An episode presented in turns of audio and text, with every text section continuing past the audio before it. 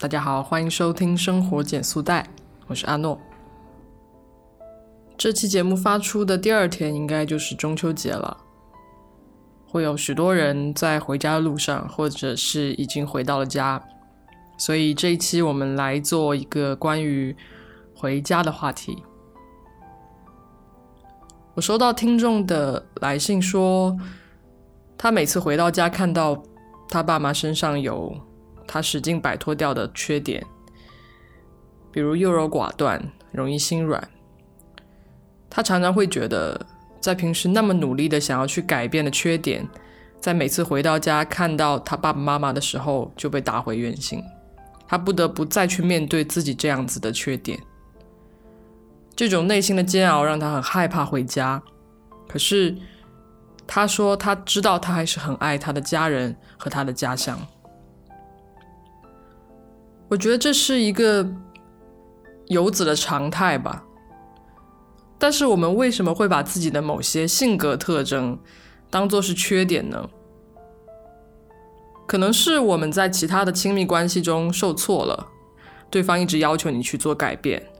或者是在社会生活中碰壁了。当你在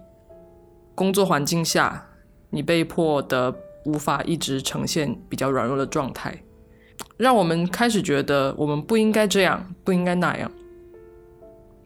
可回过头来，我们并不能要求我们的父母因为我们的改变而去改变，而这种矛盾和否定的背后，可能还有更深远的含义。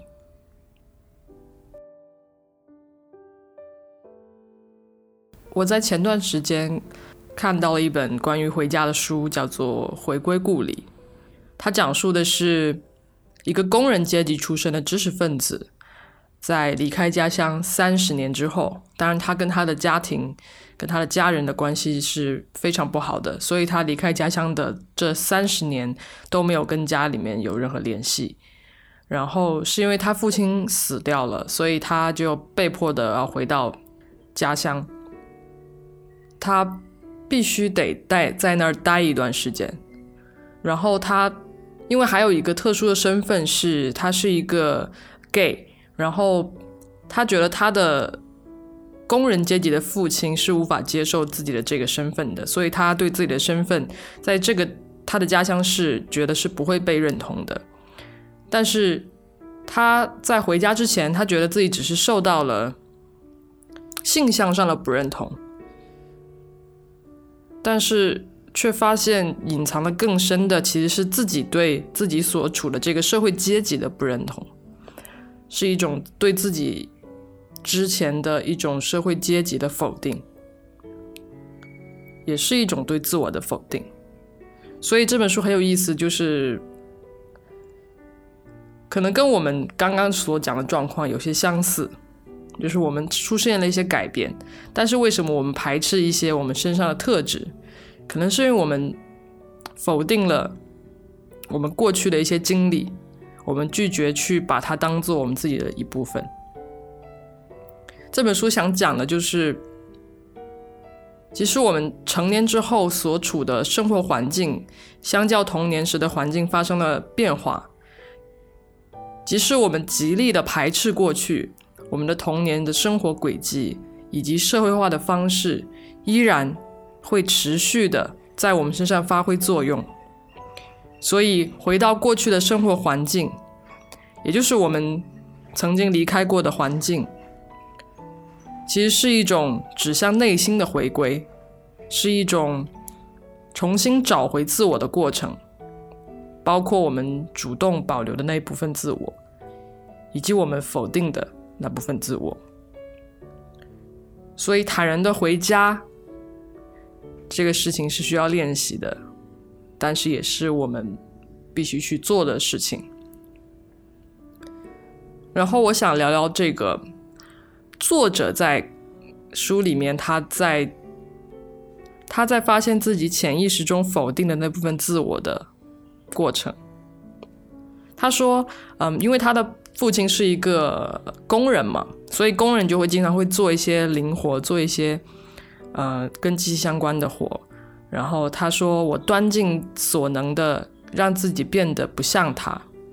让自己成为和父亲所拥有的社会形象完全不同的样子。也就是说，他会把干灵活这件事跟他作为知识分子喜欢读书、喜欢写作的这两件事割离开来。他在认知中觉得这两件事就是一个二元对立的关系，所以当他发现一个人喜欢干灵活的时候，同时他又喜欢读书写字，一边阅读一边享受体力劳动带来的乐趣的时候，他会产生极大的困惑，然后这种二元对立的过去建立的一种价值观会产生动摇，他就会开始质疑他自己的这种。性格形成的过程，包括包括在体育方面，因为他爸也会做一些体育运动，所以当他看到他的身边的人在看足球比赛的时候，他也会觉得特别难受，因为他觉得自己是一个知识分子，以及他非常向往成为那种很纯粹的知识分子。他觉得看体育比赛跟知识分子是一个对立的存在。所以，就在这方面，他会有一个非常纠结的摇摆。他说：“我需要一些时间来打破这些桎梏，当然，这些桎梏也使我们成为我们今天的样子，并且在我们的精神和现实生活中重新导入一些我们曾经排斥掉的新的维度。”所以，你会发现作者。努力变得不像他的父亲，是因为他在抗拒他原先所在的一个工人阶级的身份。他并不是真的在抗拒干灵活跟看体育比赛这件事情，他只是想要走到另外一个极端，去追求一个非常纯粹的、完全没脱离这些工人阶级的状态的一个样子。那。如果从那个听众的角度来看，是不是这个优柔寡断跟容易心软背后有什么你希望逃离的东西？这背后是不是存在着一个对于你的过去来说不太好的经验？它是你想要抛弃和否定的自我。所以，我们应该慢慢放下这种二元化的否定，因为这个东西。只是你身上的一个特质，它并不是一个完全糟糕的一个性质、一个性格。你需要做的应该是找到它背后的这个你抗拒的一个根本的东西。当然，这个可能需要你真的回到家，不只是例行公事的陪伴家人，而是花时间去了解这个家是怎么来的。就包括你过去觉得很不舒服的地方，为什么你的父母是这样处理的？他们是怎么样成长的？他们是怎么样一步步做出选择的？也许就在某一个瞬间，你会理解你当时所遭受的一些委屈和难过。这些委屈和难过就会在你跟家人相处和沟通中去慢慢的被疏解掉。这是一个比较漫长的过程，因为我们现在很多时候都是属于你可能，比如说这个假期回到家之后，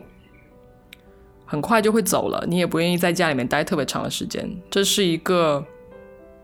你想要，你很想很想要回来，但是又很想很想要逃跑的地方。但是我们应该要真的花时间，好好的去了解。我们过去的生活的环境，就包括家乡的一些历史，包包括了解当时的社会跟这个家庭如何在这个社会上立足，他所处的阶级等等等等的，可以像那个作者一样回去，然后看看他原来非常嗤之以鼻的这个环境，也许你就会有不一样的发现，然后你会发现有时候。自己的那种抗拒只是一种应激反应，是你发现了，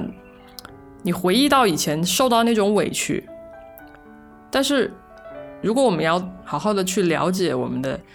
家庭、家族历史，或者说好好了解我们过去的生活的环境、生存的状况，我们必须要有意识的安抚自己，要意识到这个情绪只是过去的经验带给你的，它并不是一个，嗯，它并不是一个你真的很抗拒的事情，只是那种情绪从以前到现在都没有被消解到。当然，也许我们了解下来之后，我们会有一种，也会有一种非常想要摆脱的一种想法。但是，我觉得，如果你就是发现你不想要这些你生下来就有的历史给你的生活给你的东西，你也要先搞明白他们到底是怎么样的，再去做决定。这样，你也会。更有更加的有更多的底气，就算你想要去，你觉得我的父母真的很糟糕，或者是说我生存的状况对我来说真的很糟糕，我想要离开，那么也要去看清楚他为什么糟糕，他的糟糕是不可避免的吗？是不可逆转的嘛？那我们就可以真的去做这个决定，说你就是要嗯痛下决心，斩断一些什么，放弃一些什么。当然，更好的状态是我们跟我们过去否定的自我进行和解，这是最好的一个状态。因为其实从小到大，我们都是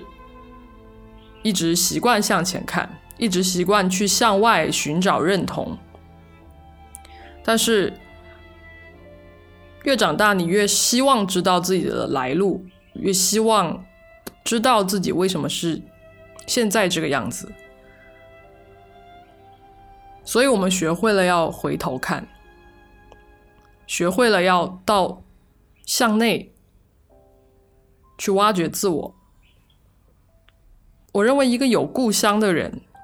他身上有很多很多元的东西，他身上有不同地方的一些印记。然后这种离开一个生活了很久的地方又回去的经历，真的就很像我们否定了自我又接受它。我觉得这其实也是我们作为异乡人的一种责任，不是作为一个高高在上的观察者回到家乡去评判哦这里怎么样，我的家怎么样，而是作为一个参与者去感受这个家乡的变化，去感受家人的变化，去感受家人的互动，去追溯一些过往的伤痛。去找到并且疏解它，我觉得这个是回家的意义，是真正的回家，真正的就是像书中所说的是一种内心的回归，而不是只是人肉回到了家里，然后例行公事的与父母跟父母相处，但是也没有很好的聊天，没有很好的关心，不如就用这一次回到家的机会去试一试吧。也许你会感受到一种前所未有的力量，因为当你可能又决定要离开的时候，你发现，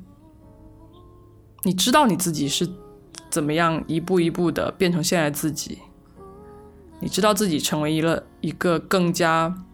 丰满的人之后，你会更有力量的，不论你去哪里。你都会更有力量的走下去，你也会有比过去得到了多得多的支持，去试试吧。生活减速带陪你慢下来，我们下期再见，拜拜。本节目由 Ten Sounds 制作，在这里我会和你分享一些新角度的生活观察与思考。如果你对我们的节目感兴趣，请订阅和评论，你的支持对我们很重要。也欢迎加入听众群，跟我们一起互动哦。